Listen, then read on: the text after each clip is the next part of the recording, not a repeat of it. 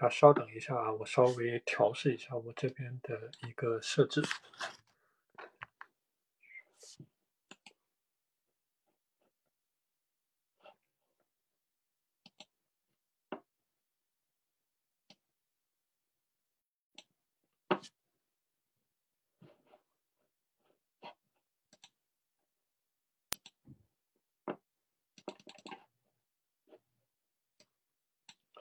好的，大家早上好啊，嗯，非常开心，又到了我们，呃，关于时间管理和自律的一个分享的时间，啊，我这边的时间显示已经是早上的九点钟了啊，那我们就正式开始今天的分享。那么在我们今天开始分享之前呢，我们还是一起来回顾一下我们在上节课所讨论到的问题啊，大家如果还记得，我们上节课讨论到了两个话题。第一个话题就是我们说到的时间的复利效应，大家还记不记得我们介绍到了沃顿商学院的复利的一个计算的法则，就是七十二小时法则。这个七十二小时法则呢，它讲的是金钱怎么样在复利的加持下，然后得以翻倍、得以提升。同样的，这个七十二小时法则它也是适用于我们的时间管理。啊，我们也可以在时间管理的过程当中运用这个七十二小时法则，能够更好的去帮助我们理解，在复利的加持下，我们怎么样在某一个领域去产出成果。那么我们在讲复利的时间管理的复利效应的时候呢，我们也提到了我们著名的一万个小时的定律。我们很多人对这个一万个小时定律啊，它有一个误解。就是他认为你只要足够的勤奋，或者说你只要在某一个领域投入了足够多的时间，那你就可以在这个领域里面取得成功。那其实并不是这样的一个必然的关系啊，必然的关系。我们上节课举到了一些例子，就是说，如果说任何人只需要通过五年的工作，因为五年的工作每天工作八个小时，就相当于是大概一万个小时的时间的累积嘛。所以说，如果说任何人通过五年的工作就可以成为这个领域的专家的话，啊，那我们这个世界岂不是要被专家包围了？啊，所以我们上节课在讲《贫穷的本质》这一本书里面，我们提到了这样的一个世界啊，就《贫穷的本质》这里面书里面呢，它描绘的是这样的一个世界，里面的人都非常的勤奋，非常的刻苦，每天兢兢业业，每天任劳任怨，工作的时间都超过了十二个小时。只要企业不倒闭，公司不倒闭，他们都不会换工作。而这些人呢，在他们的某个领域的工作时间早已经超过了一万个小时。但是你会发现呢，这些人的生活的方式啊，其实是大同小异的。就你会发现，他们很多人每天早上不到六点钟就起床，然后早饭随便去对付一点。公司或者说工厂的制度非常的严格，你不能随便的离开工作的岗位。你甚至连上卫生间你都要进行申报，而且时薪非常的低，每天工作在十个小时以上。然后你要问这些人下班之后什么样的感受呢？就非常的累，非常的疲倦，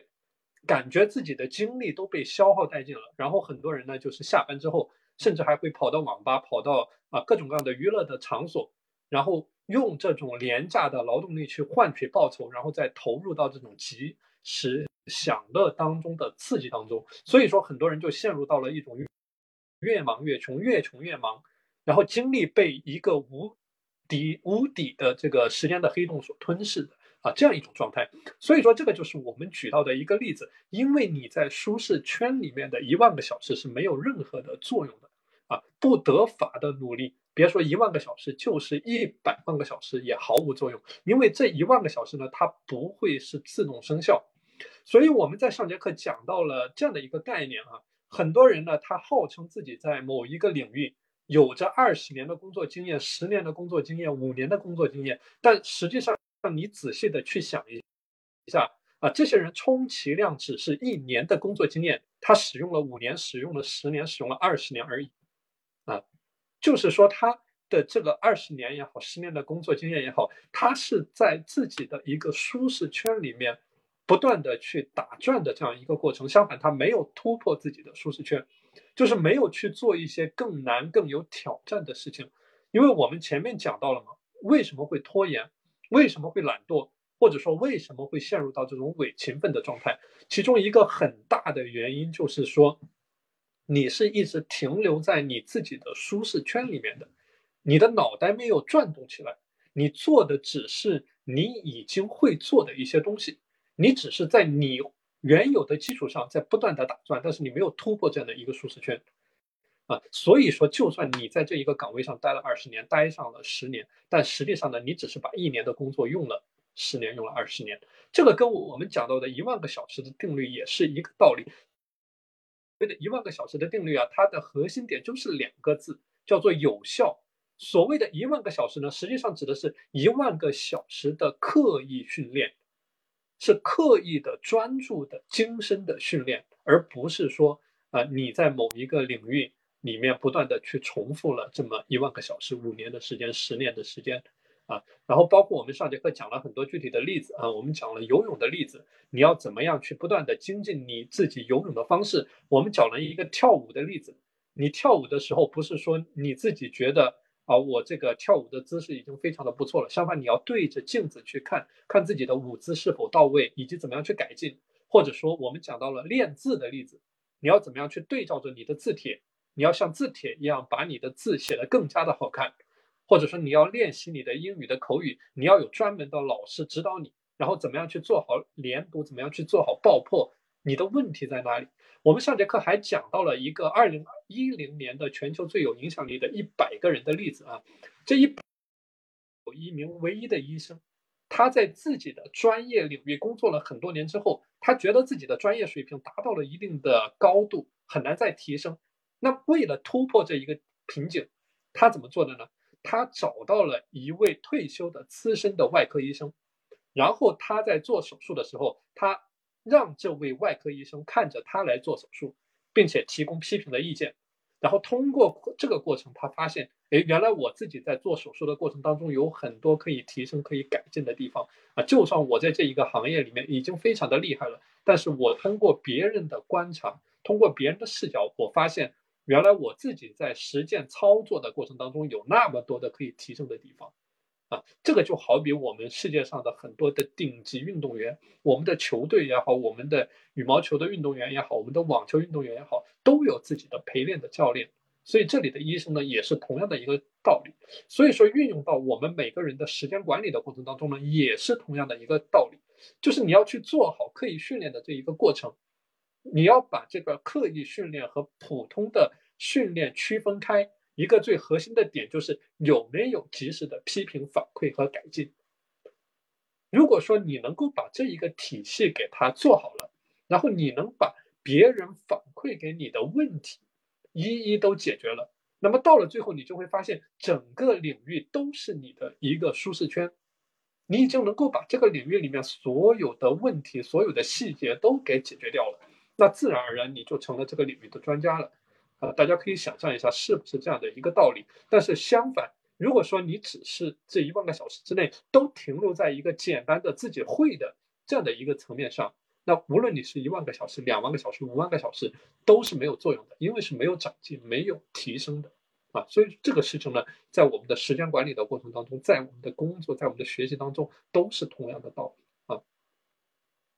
好的，这个是我们针对于上一节课讨论到的复利的话题和一万个小时的精进的一个话题的啊一个简单的回复。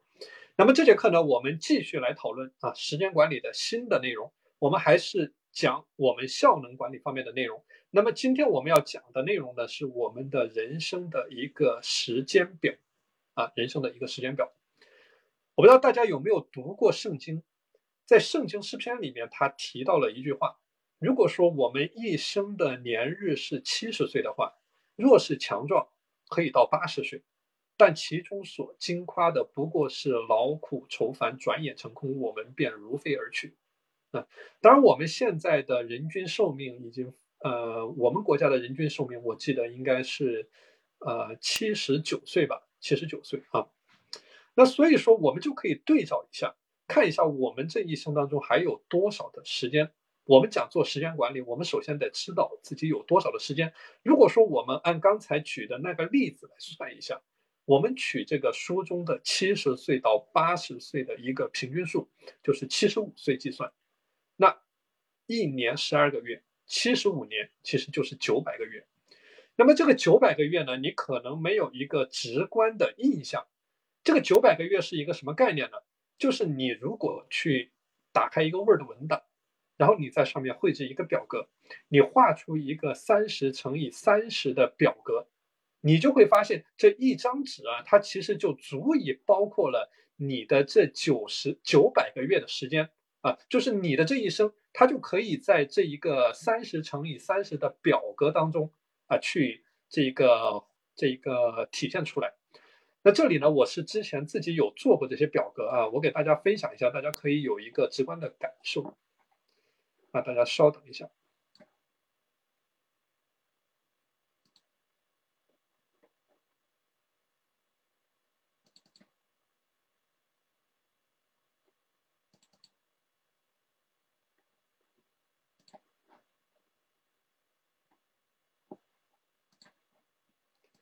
好了，我在群里面给大家分享一下啊，大家可以在群里面看一下。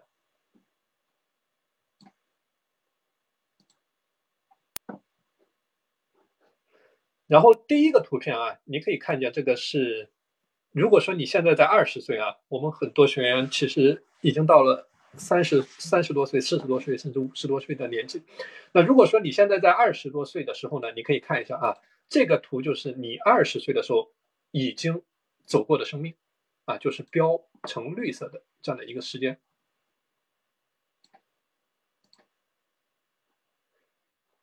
然后第二个图呢，这个粉红色的啊，就是说，如果说你在二十五岁的时候，你有两年的这个恋爱的时间，你可以看见啊，这两年的恋爱时间在你的一生的三十乘以三十的这个表格里面所占据的一个这个时间的刻度。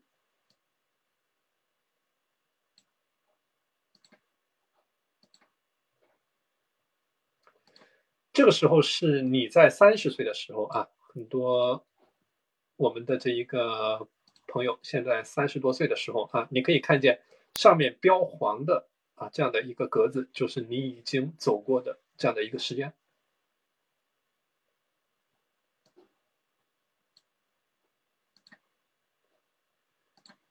那么这个图呢，就是。如果说你现在处在一个三十岁到四十岁左右的年纪啊，就是你的父母已经走过的时间。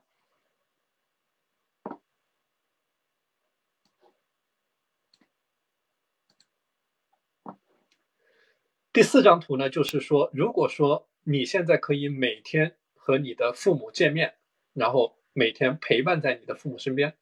这个是你可以陪伴你的父母的时间，就是一个格子。代表一个月，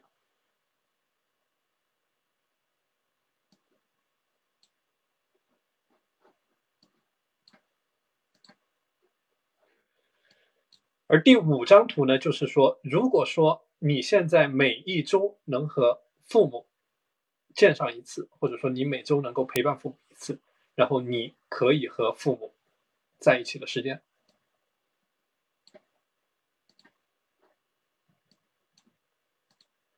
这个最后一张图呢，就是说，如果说你只能一年陪伴父母一次，那么这个就是你能够和父母在一起的时间，啊，就是那么一个格子。那所以大家在这里呢，可能有一个比较直观的感受了啊，就是我们讲时间管理，我们在看我们的人生的时间表里面，我们在看我们的人生的格子里面啊，你如果把这种你的人生的格子用这种三十乘以三十的方式啊。体现在一个具体的表格里面，你就可以知道啊，非常直观的感受到你现在还有多少的空白的时间是你自己可以去支支配和利用的。那这里我们是我们说到的时间格子。那我们提到的第二个概念呢，就是我们的时间银行的概念，也就是我们八万六千四百秒的概念。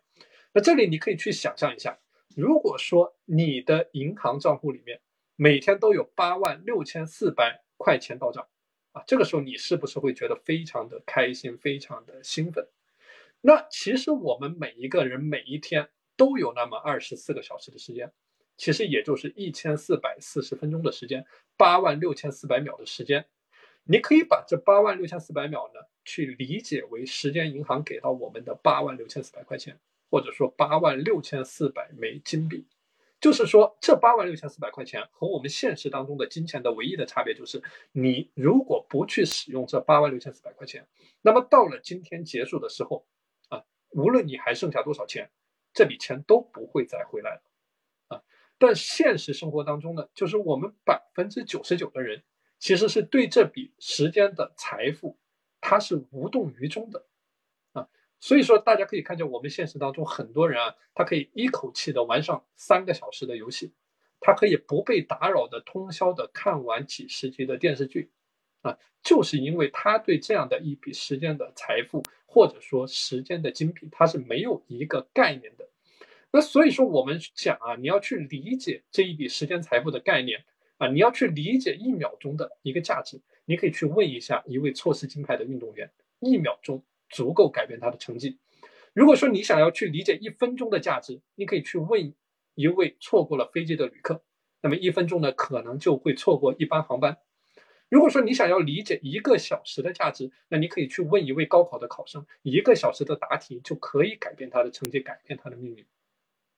那么这里呢，还有我们说的啊，一天的价值，一周的价值，一个月的价值，一年的价值，等等等等啊。所以说，这里呢是我们这节课开始之前给到大家的两个比较具体、比较直观的例子。一个是我们讲到的时间格子的一个概念，一个是我们讲到的啊，你的这个八万六千四百枚时间金币的概念。那所以说，我们在讲这个人生计划表的时候呢，那我们就回到了一个概念。我们讲了这么多的关于时间管理的概念，那么究竟是什么是时间管理？我们讲啊，这个时间它是不能被管理的。你怎么样去管理时间呢？啊，无论你管不管理，这个时间它都会流逝掉。所以说，与其说我们是在进行时间管理，我们在管理时间，你倒不如说是你在管理自己，因为你无法去管理时间，你只能够在特定的时间范围内对你自身去进行管理，然后进行整合、进行优化，去实现你的单位时间内你的学习的效率、工作的效率的最大化。然后你去最大限度的去利用你可以利用的时间的价值，所以说大家在这里啊有一个比较清晰的概念，就是你不是在管理时间，你只是在一个特定的你所拥有的一个特定的时时间的范围内，对你自己的言行去进行管理。比如说你在这一个小时之内，你要去做什么事，你不去做什么事，啊，这个就是我们讲到的时间管理的本质。所以说不要去拖，不要有完美主义。啊，我们很多人拖啊，很多人有这个完美主义啊。我们讲这个完美主义之前呢，也是讲过很多的例子啊。比如说，我们讲这一个脸书的老板扎克伯格，他有一句名言叫做“完成比完美更重要”。啊，完成比完美更重要。很多人有这个完美主义啊，这个是我经常喜欢讲的一个例子啊，喜欢讲的一个例子就是我们讲这一个造汽车的例子，造汽车的例子。很多人在想这个汽车应该怎么去怎么去造啊，然后怎么样把这一个汽车一步到位的给造出来啊？但相反，你要去思考一下，在你的每一个步骤，或者说你的每一个行动，有没有去解决一个具体的问题？有没有去解决一个具体的问题啊？就是不要去等到一切都准备就绪了，或者说你觉得一切都准备好了，然后你再开始去行动。我们很多人他会花大量的时间在准备的这样的一个过程，然后在刚开始的这样一个过程，他会想很多，然后去构思我怎么样能够把这个事情做得非常的完美，然后我怎么样去把所有的事情都想得非常的周到，啊，然后你会发现你的时间啊就这样一点一点的过去了，然后一天过去了，三天过去了，一周过去了，你还是没有准备好，你还是停留在一个准备的阶段啊。所以说，这里就提到了我们讲到的一个完美主义的概念，怎么样去啊，从行动起来，从行动起来开始啊，然后在行动的过程当中去不断的精进，不断的去提升啊，这个是我们讲的怎么去对抗完美主义。那回到我们刚才讲到的话题啊，人生时间表的话题，我们讲，与其说是管理时间，不如说是管理自己。所以说，高效的时间管理，它一定是有两个方面，一个是我们讲到的高效率。一个是我们讲到的高效能，你只有把这两个方面都做好了，你才能够把你每天的时间给管好，也就是把你自己给管好。我们讲时间管理的一个方面，它是实现你自我效率的提升，啊，增加你对时间的一个利用率，就是你怎么样去提升你做事情的一个效率。比如说刚才我们讲到的一个完美主义，就是一个典型的效率低下的问题，因为你一直在想，你一直在思考，我怎么样把这个事情做得更完美，然后你在，呃，这一个。最开始的这个阶段耗费了大量的时间，但迟迟没有任何的行动，这个就是一个效率低下的表现啊，或者有我们提到的一个不专注的问题，一个拖延的问题，一个精力涣散的问题等等，这些都是我们说到的你的效率的低下。所以说，时间管理的一个方面是去实现自我效率的提升，增加你对时间的利用率，包括我们未来要讲到的各种各样的时间管理的方法，其实也就是在帮我们。怎么样去具体的提升你的时间的效率？而另外的一个方面呢，讲的就是如何去做更重要的事，也就是我们这一个阶段一直在讲的啊，你怎么样去做更重要的事，去产出更大的投资回报率？那这里呢，我给大家举一个例子，这就好比你有一个桶，你有一个水桶，然后你把这个水桶呢想象成你一天的一个时间啊，你一天的一个时间。然后你有一个空桶在这里，那么接下来你就需要往这一个空桶里面去装，装大石头，然后装小石头，装沙子。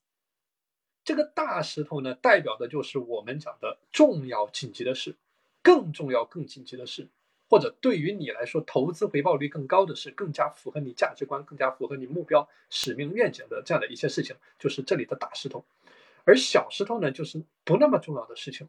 啊，不那么重要的事情，而沙子呢，就是各种各样的琐事，毫无意义的吃喝玩乐的事情。那所以说，我们讲这里讲时间管理的时候，你要先去安排重要的事情，你就相当于是往桶里面先去放大石头，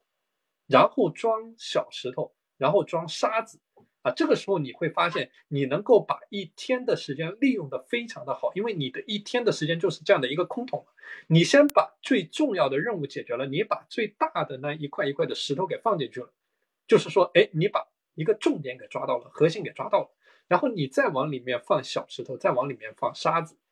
啊，那这个时候你对一天的时间利用就非常的好啊，你是把一个更高效能的事情，这个在一天之内完成了。但如果说你想一下，你反过来，如果你的生活当中充充满了各种各样的琐事，你上午要做家务，然后下午要交水电费，晚上要去寄快递，等等等等，那你就等于说是先把这一个水桶里面装满了各种各样的小石头，装满了各种各样的沙子，那么这个大石头，也就是更重要、更紧急的事情了，就没有办法放下去了。啊，这个就是我们讲到的一个时间管理的水桶的例子。所以说，时间管理它本身就是一个反人性的过程。反人性的过程，我们讲什么叫人性的过程？人性它就是遵循能量最低的原则，啊，就是懒，就是随心所欲。就像我们很多人，他天天其实他自己的想法非常的好啊，就是不想要把时间浪费在刷手机上面。但是他也许从刚开始几分钟的刷屏，啊，到后面开始刷一个小时，开始刷两个小时，刷几个小时，啊，半天的时间过去了，没有任何的输出和成果。或者像我们很多人天天嚷着要早睡早起，但真正躺下去的时间呢，都是到了凌晨，啊，这个就是我们现在很多人的一个现实的情况。为什么会出现这样的情况呢？因为它顺应着人性，啊，人性就是追寻一个能量更低的原则。啊，所以说刷手机，所以说晚睡晚起，啊，这件事情让他觉得非常的舒适，啊，所以说他会随心所欲的做这样的事情。而时间管理的过程呢，它就是一个反人性的这样的一个过程，它就是要求我们去最大化每一秒的价值，然后把每一秒去利用到极致，去实现你的目标，或者说实现你的愿景的这样的一个过程。那所以说这里给到大家的一个建议就是可以去准备一个本子。然后拿出一支笔，然后去把你的行动的计划、行动的清单给列出来。啊，无论你用什么样的方法，你从第一件事情一直往后面写，就是你脑袋里面有各种各样的想法也好，这个思路、行动上也好，你可以把它们都写下来。然后不要往后面拖，就逐渐的去养成习惯，然后体会你对时间的一个掌控感。为什么我们很多人这个时间管理它是有很大的问题？为什么他对自己的时间没有任何的掌控感呢？然后自己觉得自己过了一天，然后浑浑噩噩，觉得自己好像什么事情都没有做。为什么会出现这样的情况呢？其实一个核心的原因就是在于他没有去做事情，没有拿到结果，或者说他做的事情很少，没有拿到应该拿到的结果。或者说他做的事情不重要，就像我们前面举到的例子，他没有把那个大的石头给放到水桶里面，然后当他一天结束的时候，没有勇气去结束这一天，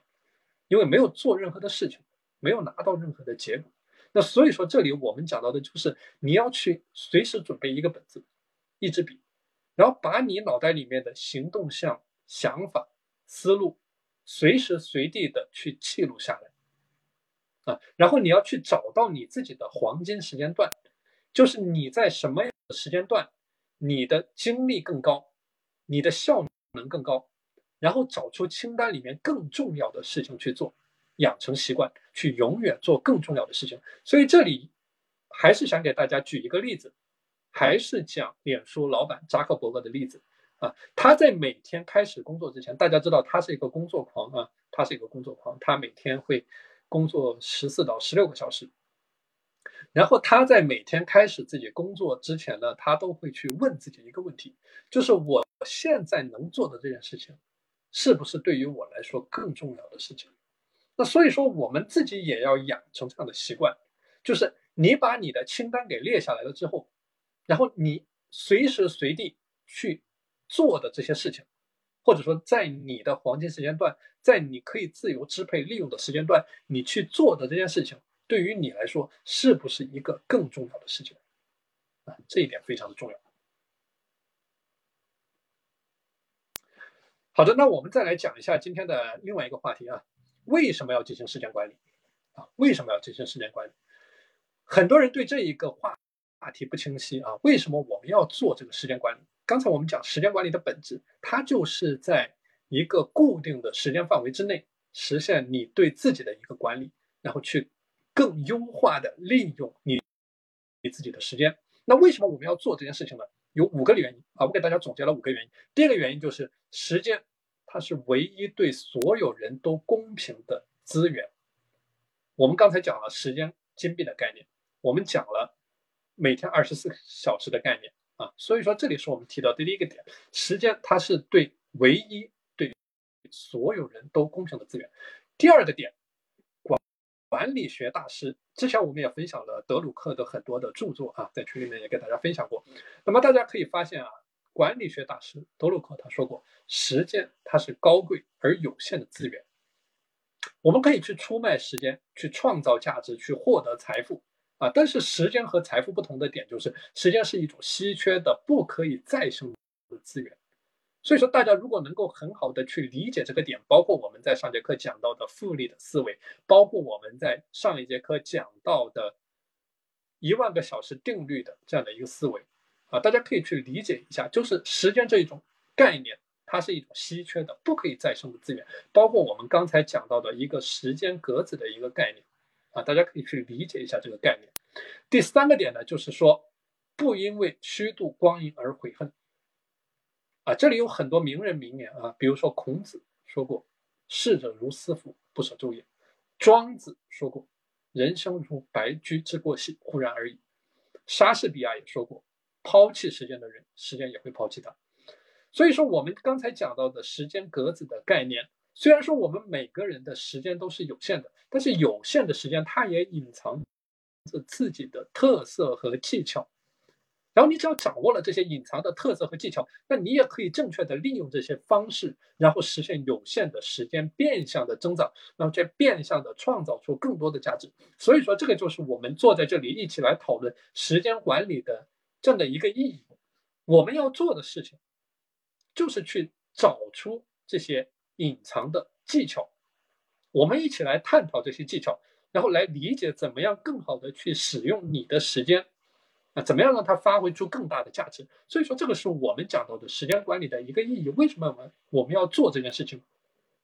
当然呢，时间管理还有一些其他的原因啊，包括这个是我们最好的一个投资。我们有的人投资房产，有的人投资股票，有的人投资买卖。但是你要记住，时间的投资它永远是一个最划算的生意啊，因为时间的投资它等于你自我的投资。啊，你自我的投资永远是最划算的投资。所以说，我们在前面讲到人生九宫格的概念啊，大家还记得我们在这个之前讲到的人生九宫格的概念啊。当你你每天要做的八件事情的时候，以及当你在进行你的目标的规划的时候，所以你一定要把这一个方面给考虑进来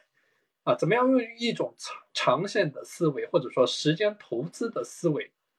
去规划你的目标和？规划你的时间啊，所以说这个是我们讲为什么要做时间管理的第四个方面。而为什么要做时间管理的第五个方面呢？就是说啊，其实你无论再怎么样去规划，再怎么样去管理你的目标，无外乎你就是希望能够做成你想要做成的事情，然后成为你想要成为的人。无论你想要做成的事是什么，无论你想要成为的人是什么。啊无论你是想在什么方面取得成就，在你的事业，在你的人际关系，在你的这一个精神的生活啊，在你的健康，在你的各个方面啊，在你的专业领域，无论你想做成什么样的事情，你都离不开合理的一个时间管理啊。所以说，这里是我们讲到的啊几个为什么你要去做这件事情的意义啊。所以说，这里呢就是我们今天讲到的啊关于你的一个时间这一个计划表。啊，或者说你人生表格啊，怎么来理解，以及怎么样跟我们的时间管理所结合在一起？好的，这节课呢，我们还有一个另外的话题啊，就是我们这个这个上一周啊，有同学然后在跟我讨论到这个复盘的一个问题啊，然后再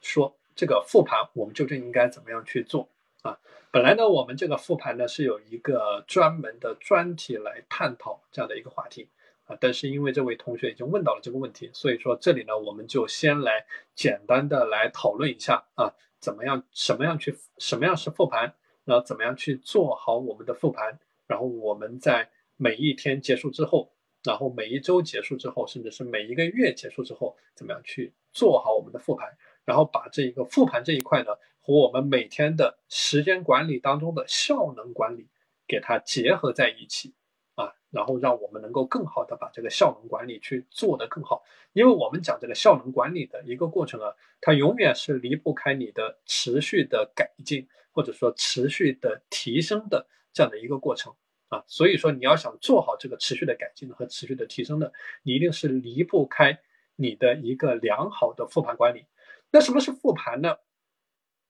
这个所谓的复盘啊，它是围棋当中的一个术语和概念，就是说，当我们下完一盘棋之后，你需要重新的在棋盘上面再走一遍，看一下哪些地方是你下的比较好的，哪些地方是你下的不好的，或者说哪些地方是你可以下的更好的啊，这样一个步骤。那么这个重新走一遍，或者说重新思考一遍的过程，就是我们所谓的复盘。复盘就是在你的大脑当中，对你今天这一天或者这一段时间所做过的事情，像过电影一样去重新的过一遍，然后通过对过去的行为思维进行回顾和反思，然后找出原因，并且进行探究，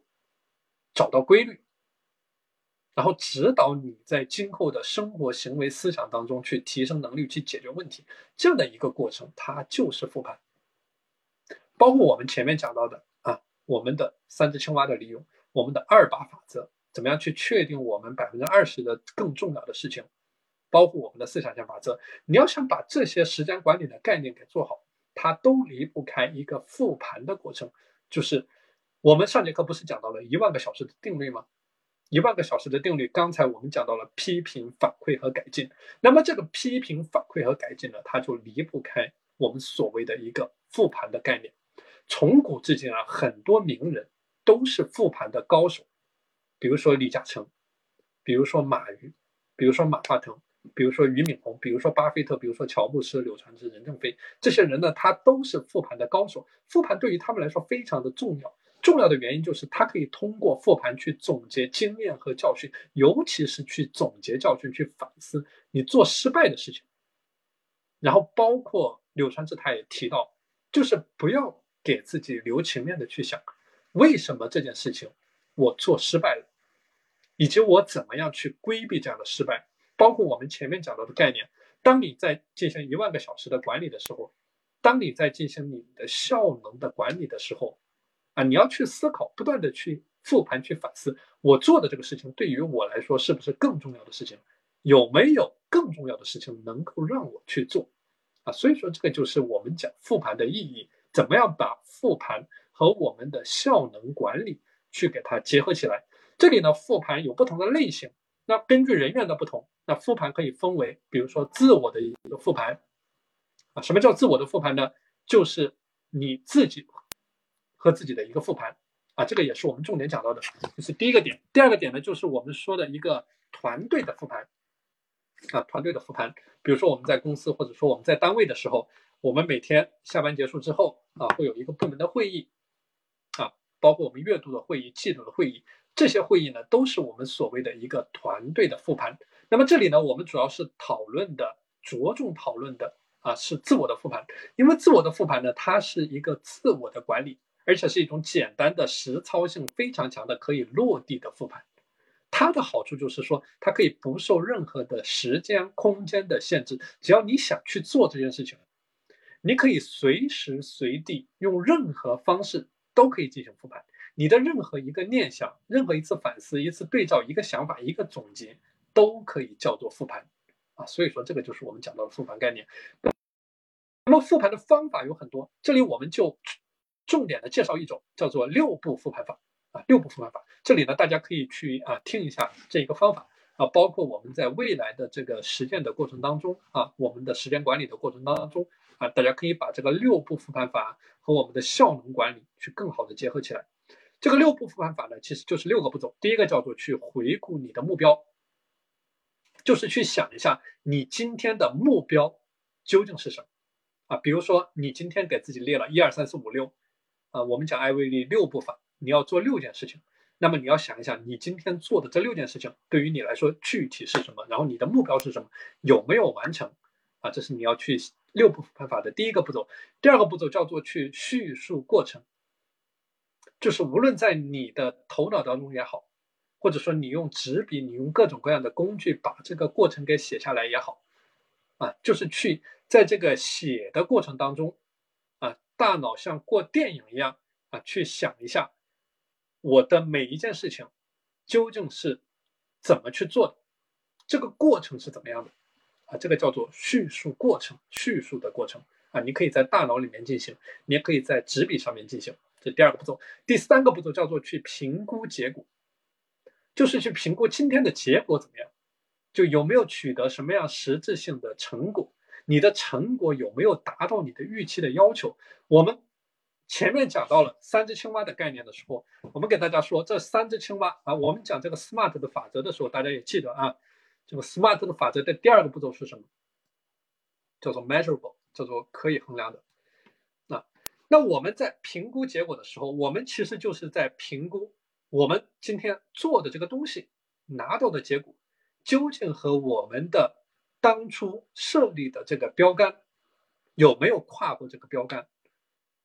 或者说没有跨过这个标杆，你和标杆的差距是什么？这个就是一个评估结果的过程，啊，就是去进行一个客观的对照。为什么我们讲 SMART 的时候，我们讲一定要有这样的一个。量化的标准的，其实也是为了我们进行复盘，有这样一个对应的依据，就是你自己给自己立的啊。今天我管理我的时间，我要做的这些事情，我拿到的一个结果，究竟和我当初立的这样的一个目标有多大的差距啊？这个叫做评估结果，复盘当中的评估结果的过程。第四个步骤呢，叫做根本的原因分析，就是说，如果你没有达到你想要的效果，那为什么没有达到这样的效果？啊，这个根因的分析呢，讲的其实就是啊，一个打破砂锅问到底的这样的一个概念。啊，根因的分析。其实这个根因的分析啊，最早它是在这一个呃这个生产的环节当中啊，很多人会大量的使用到。它指的就是去反思导致某种结局或者后果的因果关系链条的初始的原因啊，就是说去寻找某个因果链条当中的最深的一个层次。啊，因为你只有通过这种深层次的挖掘，你才能够有效的实施某种改进或者预防的措施，然后从而去改变你的表现、性能或者说业绩，从而去预防不良的非预期的后果的发生。关于这个根因的分析呢，有一个非常经典的方法，叫做五个为什么的方法，又称五问法，就是说你针对于某一个具体的点，你连续的问上五次为什么。啊，当然，这个五次为什么它不仅仅局限于五个为什么的讨论，你可以是三个为什么，可以是十个为什么。但是，一个最重要的点就是去找到根本原因为止。就像我们古话说的“打破砂锅问到底”。啊，比如说我们之前在讲时间管理的时候讲到一些例子啊，为什么我今天没有去锻炼？因为我的这一个呃。我的这一个，因为天气太冷，或者前段时间啊天气太冷，或者说具体一些什么样的原因，那为什么天气太冷我没有去锻炼啊？可能是因为我自己觉得懒啊，或者说我觉得锻炼这件事情对于我来说不重要。那为什么我觉得这件事情不重要？那可能是因为对于我来说，我的思维层面上没有认识到这样的一个问题啊，等等等等。所以说这里就是给大家讲到的一个概念，就是进行这一个根根因的分析，就是打破砂锅去问到底。要鼓励解决问题的人要努力的去避免主观或者说一些自负的假设和逻辑的陷阱，从结果着手，就是从你的这一个最终的现状着手，然后沿着因果链条顺藤摸瓜，直到找到这个问题的根本原因为止。啊，这个就是我们讲到的，你在复盘过程当中怎么样去进行一个根因的分析啊。那么这是第四个步骤，第五个步骤叫做去推演规律，就是你要去发现你今天的一些行为或者说思想所潜在的一个逻辑的规律。我们前面讲一万个小时定律的时候啊，讲到了你要怎么样去持续的精进。我们讲跳舞的例子，我们讲这个写字的例子，啊，我们讲游泳的例子。那么当你在进行持续的改进的时候，离不开的一个环节就是去推演这里面的规律。就是要去思考你的某一些固定的行为或者说思想潜在的逻辑规律是什么？你为什么要去这么做？特别是针对于你做错的、做的不好的地方，你要去思考为什么这样做。那我跳舞的时候，我为什么要这样去跳？我锻炼的时候啊，我为什么要这样去练？或者说我游泳的时候，我的泳姿为什么是这样的？啊，这个就是我们讲到的去推演规律。最后呢，就是形成记录啊，就是无论你。采用什么样的方式去进行复盘？包括我们之前有的同学啊，这个复盘做的非常的好。然后我看过他写的这个复盘的日记，差不多每天结束的时候，他都能写上五百字到一千字的这样的一个日记，写的非常的详细啊，然后把一天的事情都罗列下来啊，然后去深入的去思考、去挖掘我这一天的时间。究竟是怎么样去管理的？啊，究竟有哪些可以改进的点、持续改进的点？那么这里就是我们讲到的，你在复盘的过程当中去形成记录的这样的一个过程。我们讲时间管理的一个非常重要的概念，就是说没有记录就等于没有发生。这个概念呢，同样也适用于复盘，就是说你做复盘这件事情的时候，一定要有一个书书面化的记录。这个记录可以是体现在纸笔上面，啊，可以体现在你的手机的 App 上面，可以体现在你的电脑上面，啊，但是一定要有这样的一个体现，啊，一定要有这样的一个体现，因为没有记录就没有发生。当然，针对于这种形式呢，你可以去寻找最适合于你自己的一种形式，啊，最适合于你自己的一种形式。比如说，你觉得啊，我可以通过。手机来进行复盘，啊，我觉得这种形式对于我自己来说比较适用，那你就采用这样的形式，啊，或者说你觉得我喜欢早上复盘，那你就在这个时间点啊来做这件事情。有的同学喜欢晚上复盘，那么你就在这个时间点去做这个事情。但是无论你采取什么样的形式，无论你选择什么样的时间点，但是复盘的最后一个步骤，它一定都是去形成这样的一个书面化的记录啊。那么关于这个形式呢，其实啊不需要太复杂，不需要太复杂，但是讲究的就是一个适宜性，就是要适宜于你自己。我们讲时间管理，无论你设计什么样的工具，设计什么样的方法啊，最终都要落实到这个东西究竟适不适用于你的身上啊。我们讲这个复盘的形式的设计呢，不需要太复杂。比如说，你有一个一天的规划，当我们在进行时间管理的时候，你一定要有一个一天的规划。无论你用的是 Everyday 时间管理方法也好，GTD 时间管理方法也好啊，各种时间管理方法也好，一定要有一个对应的规划。你一天当中最重要的那些事情是什么？然后，当你在进行复盘的时候呢，你可以把你的复盘的记录和你的规划给它对应起来，形成一个对应的关系。比如说，我今天要做的这些事情，啊，针对于我每件要做的事情，那你可以有一个相应的复盘。这个也就是我们说到的啊，一日三省的一个概念。啊，为什么古人说每天要反省讲三次？啊，为什么要不断的进行反省啊？里面的一个原因就是说啊，你要不断的去思考你今天哪些做得好的点，哪些做的不好的点。那么你在进行这个思考反省的过程当中呢，你可以和你一天的规划对应起来啊，然后包括你对应着你的规划，你的完成情况是什么样的？比如说你在一天之内你规划了十件事情，从第一件事情到第十件事情，你完成了多少？你完成到了什么样的程度？你是否做到位了？你有哪些收获？你觉得有哪些点是做的不好的？啊，这个都是你可以在你的复盘表上去体现的。所以这里就回到我们啊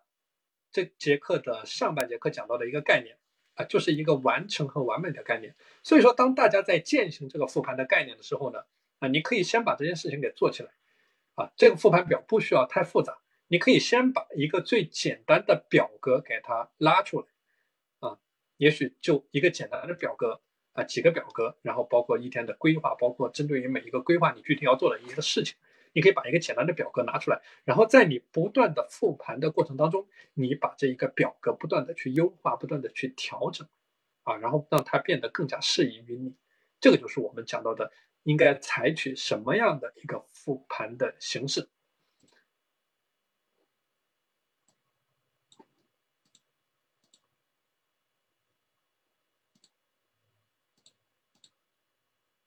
而这里呢，有一些复盘的范围给大家分享啊，复盘的范围给大家分享啊，比如说可以是你主页上的一些复盘，比如说在你的本职工作上面，在你的生意上面啊，在你的副业上面啊，我看过我们有的同学在自己的这一个生意上面的复盘做得非常的好啊，做得非常的好，包括你在人际交往方面，在你的家庭的生活方面。啊，包括在你的情感的处理方面，啊，这些方面都是需要去复盘的。包括在你的情绪的管理方面，我们很多人啊，他是有这个情非常这个严重的一个情绪管理的问题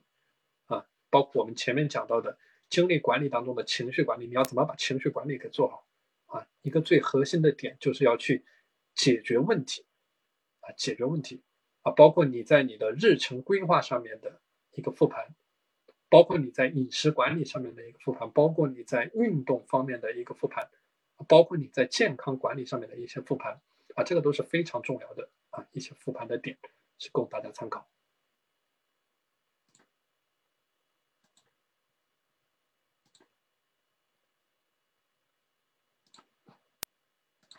好的，那关于复盘的话题呢，我们就聊。聊到这里啊，然后看一下大家有没有什么问题，或者说在这一周的呃时间管理和自律的践行方面啊，有没有什么难点啊，或者说有没有什么想要和我讨论的点？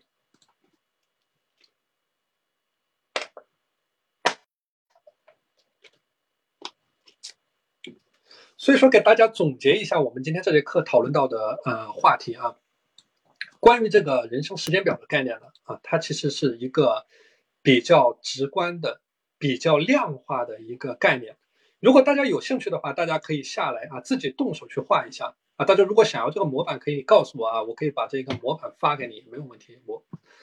这个就是你可以去找出一张纸，然后去画出你的这个人生的表格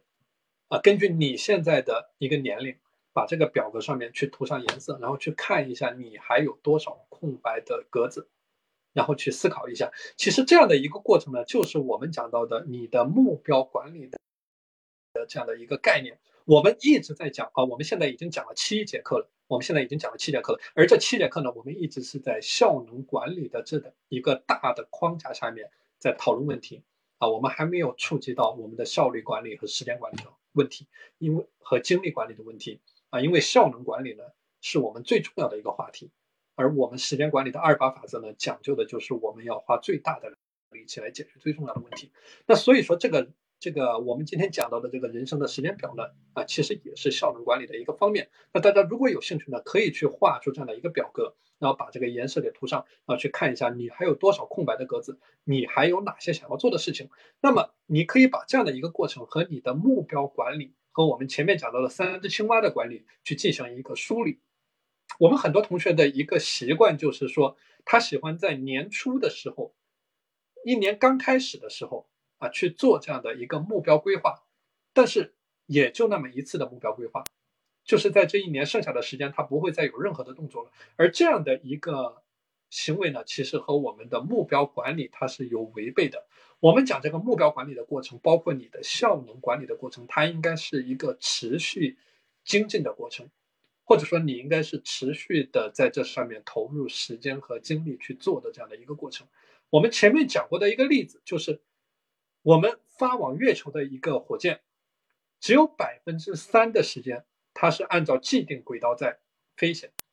而剩下百分之九十七的时间呢，都是在不断的校准自己的方向。那么，同样适用于我们目标管理的一个概念，就是你每天投入的这些时间，你每天做的这些事情，都是和你的最初制定的一个目标，以及你的 KPI，以及你的标杆。以及你的标准，这些东西所联系在一起的，而这些东西呢，它又处在一个动态的变化的过程。所以说，要把这个目标管理给做好，我们所需要做的就是在目标管理方面去持续的投入时间，然后不断的让你的目标设立更加适宜于你现在的情况。啊，关于这个具体的工具呢，我们前面讲到非常多，包括我们的 SMART。啊，Smart 是一个非常好的工具，这里推荐大家可以去啊多多去尝试去使用啊，包括这里讲到的今天讲到的这个复盘的概念啊，也可以很好的和我们的目标管理和我们的人生时间表和我们前面讲到的人生九宫格啊去给它结合起来，然后大家可以去结合着你自己的实际情况，然后把这些概念呢给它串在一起。包括你的目标管理，包括你的这一个复盘的管理啊，你怎么样用一种适宜于你的方式，你自己喜欢的方式把它结合起来，然后把它形成一种制度化的东西。因为每一个人的情况不一样啊，每一个人不同的作息、不同的习惯，这个东西很难是一个标准化的，呃，适用于所有人的东西。但是你可以结合着你的情况，把我们。今天讲到的这些概念和我们前面讲到的关于目标管理的一些概念啊，给它结合起来，然后通过这种复盘的方式，通过这些 SMART 的 OKR 的目标管理的工具啊，去对你的目标进行不断的修正。而对你的目标不断的修正的过程呢，其实也是为了不断去提升你的效能的过程啊。大家要把这个效能啊，去想象为一个啊动态的在不断变化的过程，就是你怎么样去利用你的时间。决定着你效能的高低，那么你的效能可能是高，可能是低。那么你要做效能更高的事情，那你要怎么样去实现这样的一个目的呢？就是通过更好的目标管理啊，去不断的去提高你的效能，去提升你做事情的一个势能。那么自然你的时间的投资回报率就更高。那么结合着我们上节课讲到的一个复利的思维，在复利的加持下面啊，在你不断的做这种更高效能的事情。的这个行为的层面上啊，你得到一个更大的一个成果或者结果啊，所以大家可以把这个理解为一个层级的关系，就你投入了这么多的时间，在这么多的时间里面，你做的是效能更高的事情，那么你得到的一个结果呢，就是一个更大的一个结果，或者说对于你来说更好的一个结果。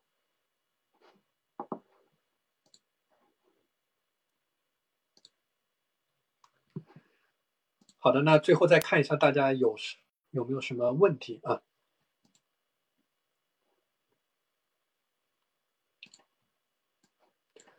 好的，如果大家没有其他的问题的话，那我们今天的分享就到这里。大家如果在呃下来实践的过程当中啊，有任何的问题，或者说呃想要我们在课上讨论的点呢啊，都可以啊填写在我们的这个 Excel 的表格当中。啊，发在社群里面，然后我们在社群里面进行一个讨论。好的，那谢谢大家的今天的时间啊，我们今天的课程就讨论到这里，再见。